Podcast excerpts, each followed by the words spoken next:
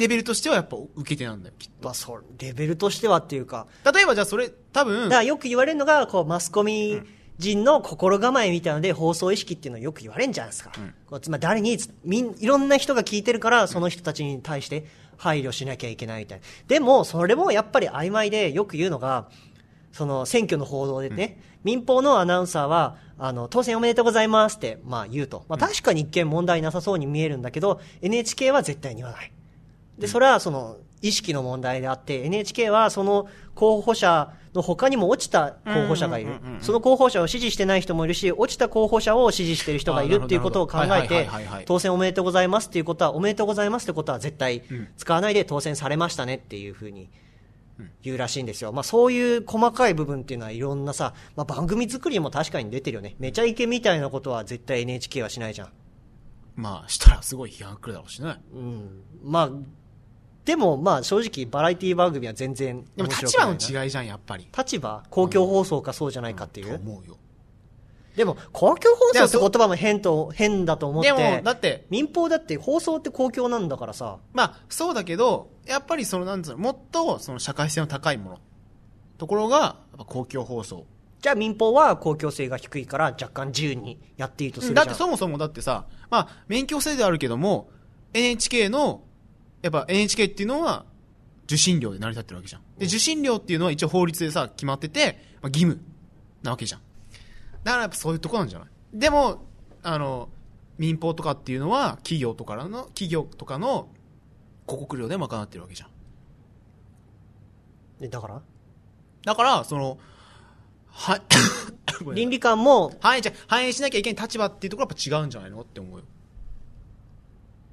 ああ立場。だから確かに企業のスポンサーがあるから、スポンサーの意向を反して CM 流すのはいいけど政治家に対して当選おめでとうございますってじゃあ言っちゃいけないってことにならない？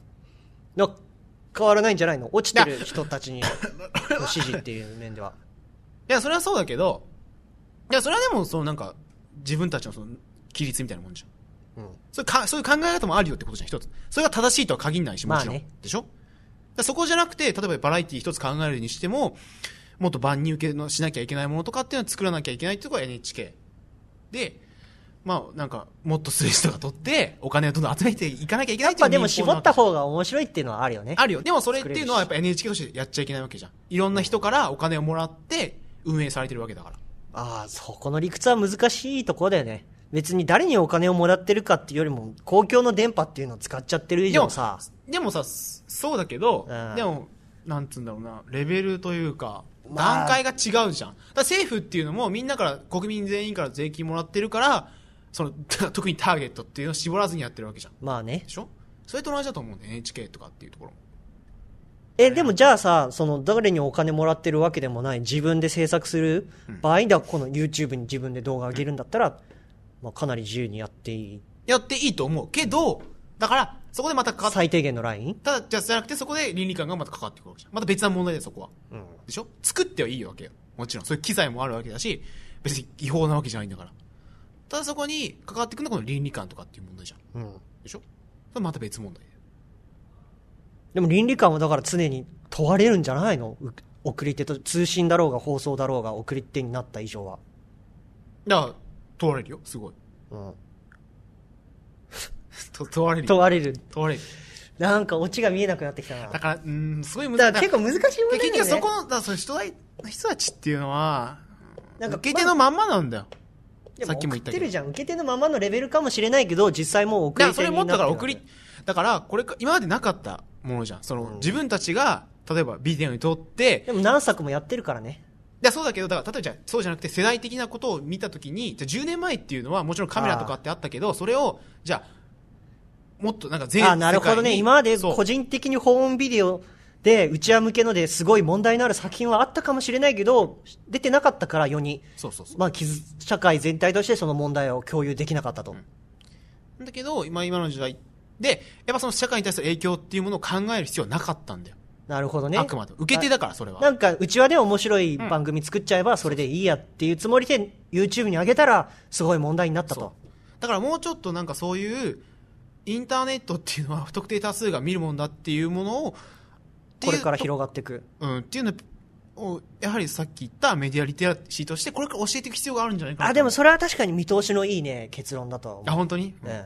そう、だからそれに関してまた広がってね、そう、そこまで思って、あの、実際にそのメディアにね、行くひ、行きたいって言ってる人とか、あるいは行くことが決まってる人たちの中でも、そのインターネットの怖さというか便利さ、不特定多数に伝わってしまうっていうのを知ってるがあまりに逆にあんまりそういうことに積極的でない人は多いんだよね。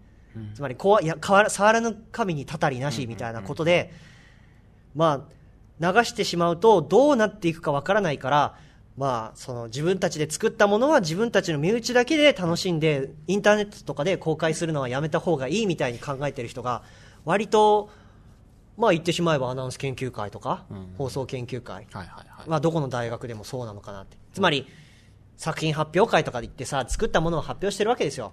で、見ると、な正直問題のあるのはね、結構多い、じゃ多いよね。まあ、細かいところでね、リンチって言葉使ったりだとか、そういう内容だったり。で、本人たちもなんか、どれが問題だっていうのは気づいてないんだけど、インターネットで出すと問題がありそうだなっていうのは自覚してて、だから、倫理性を高めようっていうんじゃなくて、インターネットで公開するのをやめようって方向になってんの。それ違くね？みたいに思うんだよね。はあはいはいはいはい